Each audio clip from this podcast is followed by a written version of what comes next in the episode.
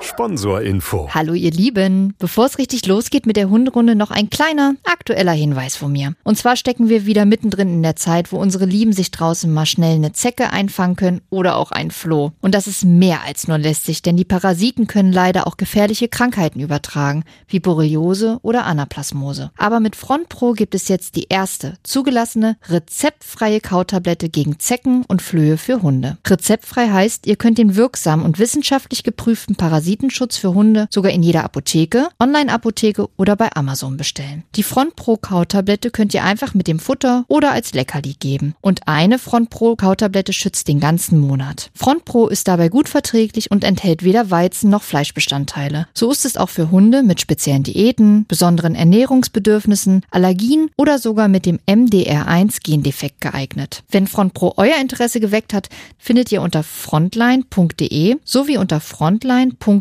slash Basisinformation weitere Infos rund um das Produkt. Und weil es auch bei Tierarzneimittelwerbung einfach dazugehört, zu Risiken und Nebenwirkungen lesen Sie die Verpackungsbeilage und fragen Sie den Tierarzt oder Apotheker. Sponsorinfo Ende. Hunderunde. Profi-Tipps vom Hundecoach. Schön, dass ihr wieder mit dabei seid auf unserer Hunderunde. Und in der letzten Episode haben wir ja über richtig loben beziehungsweise auch mal richtig in Anführungsstrichen bestrafen geredet und wir haben die ein oder andere Rückmeldung dazu bekommen. Und zwar ist der Punkt Timing ein bisschen zu kurz gekommen und deswegen wollen wir da jetzt einfach noch mal kurz und schnell den Punkt Timing abhaken. Lisa, wie wichtig ist denn das Timing beim Lob?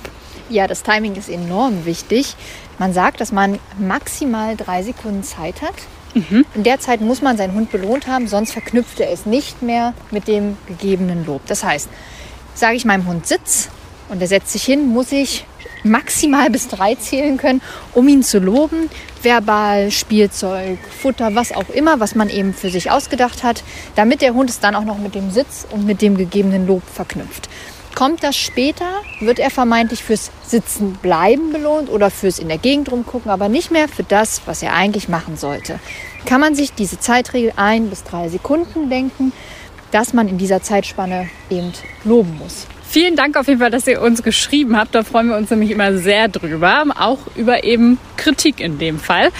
Also wenn ihr weitere Fragen habt, dann behandeln wir die auch gerne nochmal in einem Podcast. Schreibt sie uns einfach. Und jetzt haben wir euch ja in dieser Episode versprochen, dass wir gemeinsam den Rückruf erlernen. Und Lisa, du hattest ja schon angedeutet in der letzten Episode, dass der für dich extrem wichtig ist. Warum? Ja, der Rückruf ist einfach wichtig, weil er im schlimmsten Falle oder im besten Falle das Leben des Hundes retten kann und uns einfach gewährleistet, dass wir den Hund frei laufen lassen können und er einfach überall sein kann, wo er möchte, aber immer noch abrufbar ist, wenn ich es eben möchte. Das heißt, man kann ihn aus gefährlichen Situationen abrufen, aus brenzligen Situationen oder einfach auch aus unangenehmen Situationen. Und deswegen ist der Rückruf das A und O. Kann ich denn dieses Kommando so tief im Kopf eines Hundes verankern, dass er sofort weiß, was Sache ist, wenn ich das rufe? Ja, in jedem Falle. Das ist halt, geht über die Konditionierung. Ja. Ich konditioniere dort ein Kommando und je nachdem, wie gut ein Kommando konditioniert ist, ist die Reaktion auch dementsprechend. Wie klappt denn das, dass ich diese Konditionierung so perfektioniere? Weil ich will ja, dass mein Hund am besten immer auf mich hört, wenn ich sage, komm. Ja, also erstmal muss man sich überlegen, welches Kommando nehme ich dafür? Ja. Wie heißt das Wort? Mhm. Heißt es kommen? Heißt es hier? Heißt es ran? Zwischen die Beine? Was auch immer. Das heißt, das muss erstmal fest sein. Weil, wenn Herrchen was anderes sagt als Frauchen und vielleicht der Hundesitter auch noch was anderes sagt, dann wird es dann irgendwann ja schwierig. Das heißt, ein festes Kommando einführen, was jeder benutzt. Okay, das ist schon mal Punkt 1. Das ist Punkt 1 und auch wirklich das Allerwichtigste. Dann hatten wir ja in der Folge zuvor das richtige Lob. Also einmal gucken, wie reagiert mein Hund, auf was reagiert Ja. er. Ist es der Ball, der danach als Belohnung kommt, oder ist es ein tolles Leckerchen, was kommt? Ja. Okay, wenn wir das geklärt haben, dann fangen wir mit den ersten Schritten an. Dann suche ich mir eine Situation aus, wo er jetzt nicht maximal abgelenkt ist, wo er jetzt nicht die Nase tief in ein Mauseloch reinhält, sondern vielleicht einfach mal ganz normal auf der Straße läuft Ja. dann hole ich mir vielleicht schon meinen Ball raus oder mein, mein ähm, tolles Leckerchen und rufe dann mit meinem entsprechenden Kommando wie komm hier Ja. ran. Gehe dabei am besten in die Hocke, Okay, warum? weil das einfach körpersprachlich auf einer Ebene ist. Wir laden den Hund durch unsere offene Körperhaltung ein und rufen mit unserer schönsten Stimme das Kommen. Also wenn ich das jetzt einmal vormache, Ja. ich würde dann, wenn Nala jetzt da um die Ecke ist, ich würde mich jetzt hinhocken, wenn ich es antrainiere und sagen, komm mal her. Also wirklich auffordern und dann Nala kommt sie kommt auch. sofort. Und dann würde ich sie eigentlich zwischen meine Beine einladen, streicheln, den Ball geben, das Leckerchen geben ähm, und dann eben auch dementsprechend belohnen.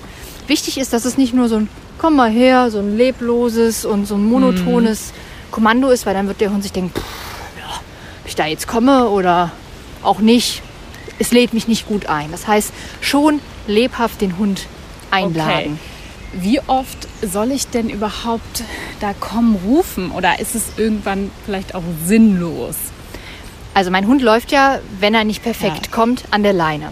An der normalen Leine oder vielleicht an der Schleppleine oder an der Flexileine, je nachdem. Und wenn mein Hund also jetzt ja an der Schleppleine läuft, dann kann ich ihn ja in jedem Falle auch wieder zu mir ranholen. Das heißt, ich laufe ja nicht Gefahr, dass wenn ich rufe, er nicht kommt, dass er mir dann entwischt. Also das, ich sollte am Anfang schon mit der Leine das trainieren. ja, damit ich einfach ja nicht der Gefahr unterlegen bin, dass mein Hund, wenn er nicht kommt, einfach weiterläuft und sich die Mittelkralle nach oben streckt und sagt, komme ich halt mal nicht. Ne? Ähm, das ist also ganz wichtig. Ja, und dann einfach während des Spazierganges regelmäßig das machen, aber jetzt auch nicht alle drei Meter. Okay. Also weiß ich nicht, wenn man eine halbe Stunde spazieren geht, kann man das ruhig zehnmal machen. Aber das ist jetzt auch nur so Pi mal Daumen. Immer dann, wenn es sich eben anbietet.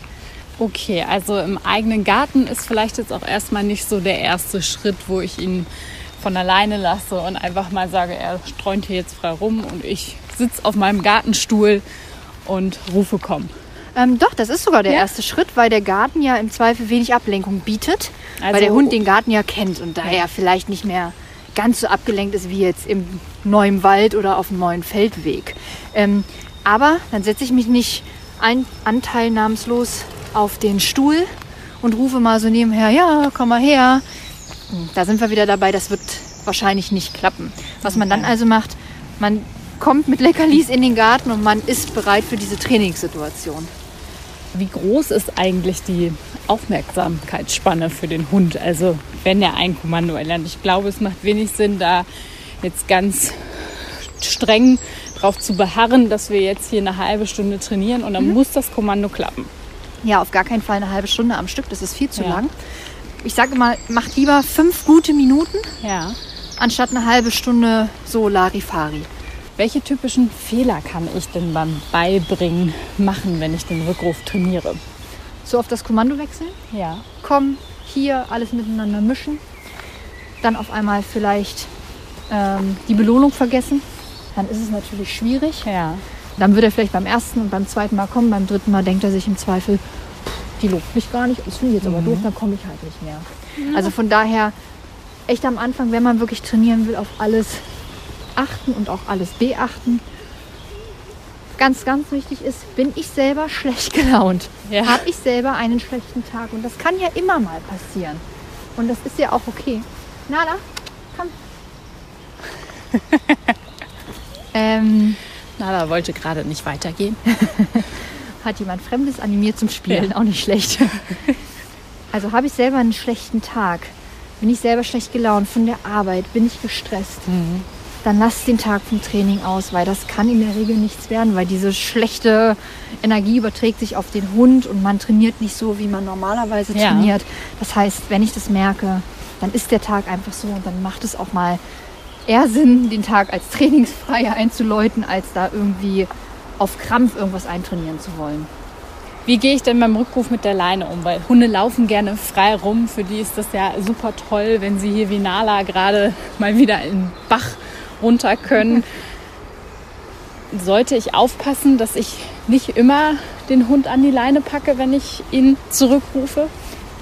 Das natürlich, aber das auch erst, wenn mein Hund den Rückruf gut kann. Weil, Okay. wie gesagt, sonst sind wir ja an dem Punkt, ich rufe, mein Hund guckt im schlimmsten Falle noch und sagt dann, ja, ja, ich komme dann irgendwann mal, aber nicht dann, wenn Ah, okay. du mich rufst. Das heißt, der Rückruf ohne Leine kann erst dann gemacht werden, wenn an der Leine circa 80 Prozent Rückruf immer klappt. Was kann ich denn dann machen? Ich habe meinen Hund von alleine gelassen und merke, okay, er genießt die Freiheit. ähm, wie kriege ich ihn überhaupt an die Leine dann wieder in so einer Situation? Auf jeden Fall, wenn er dann nicht kommt, nicht panisch werden. Ja. Dann ist das natürlich eine ganz doofe Situation. Probieren ruhig zu bleiben, den Hund eben vielleicht auch noch mal ein viertes, ein fünftes Mal zu rufen, weil man hat ja im Zweifel keine anderen Möglichkeiten sich abzuwenden vom Hund, wegzudrehen, in die andere Richtung zu gehen, zu sagen, ja, wenn du nicht mit mir arbeitest, ich arbeite auch nicht mehr mit dir. Das sind dann aber schon so also wirklich Ja. deutliche Maßnahmen. Offen bleiben, wenn er dann kommt, auf gar keinen Fall schimpfen. Das wäre ja das Allerfalscheste, wenn er sich dann doch beim sechsten Mal entscheidet, dann doch zu kommen. Wenn ich dann schimpfe, dann lernt er ja, ich bin doch nicht blöd. Also wenn sie jetzt auch noch schimpft, dann komme ich auf gar keinen Fall nie wieder.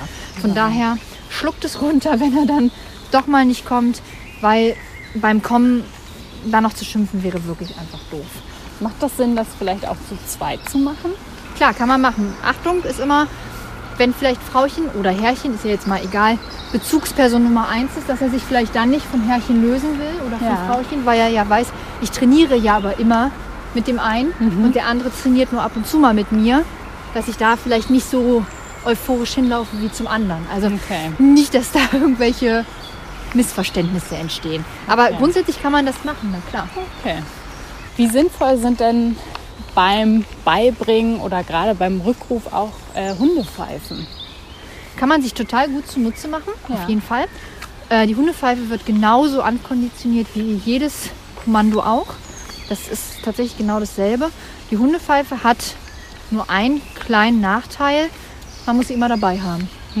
Und wenn du sie mal nicht dabei hast und dein Hund wirklich nur auf diese Hundepfeife hört, im Zweifel aber nicht auf ein Komm oder ein Hier, dann hast du im schlimmsten Falle einen Hund, der nicht kommt, obwohl er eigentlich vielleicht perfekt kommt, weil du eben diese Hundepfeife vergessen hast. Hm. Deswegen ist bei mir ganz oft, dass ich gerne ohne Hilfsmittel zurechtkomme, Ja. Weil ich der Meinung bin, man vergisst immer mal was und dann tut man sich damit ja selber vielleicht nicht den größten Gefallen. Aber grundsätzlich, wer damit arbeiten will, super gerne. Wir unterstützen das und das ist absolut legitim. Also am besten dann einfach erstmal das Kommando kommen lernen, dass es zur Not auch ohne klappt, aber dann kann man ruhig auch die Pfeife beibringen. Ja, und wer sagt, nein, es soll nur mit Pfeife gehen, auch völlig in Ordnung. Dann Ja. muss eben die Pfeife auch immer mitgeführt werden. Ja, das wäre dann schon wichtig. Ja. Macht es denn Sinn beim Rückruf, dass ich die Situation bewusst herbeiführe? Ja, absolut. Also wenn mein Hund das dann wirklich gut kann, Ja. an der Schleppleine, im Wald, das klappt eigentlich wirklich zu 90 Prozent. Im Wald, vielleicht schon ohne Leine, klappt es auch wirklich sehr gut. Natürlich, dann fange ich an zu sagen, gut, dann gehen wir jetzt vielleicht mal auf die Hundewiese. Und Jetzt fange ich an, dich vom Hund abzurufen, also aus der Spielsituation.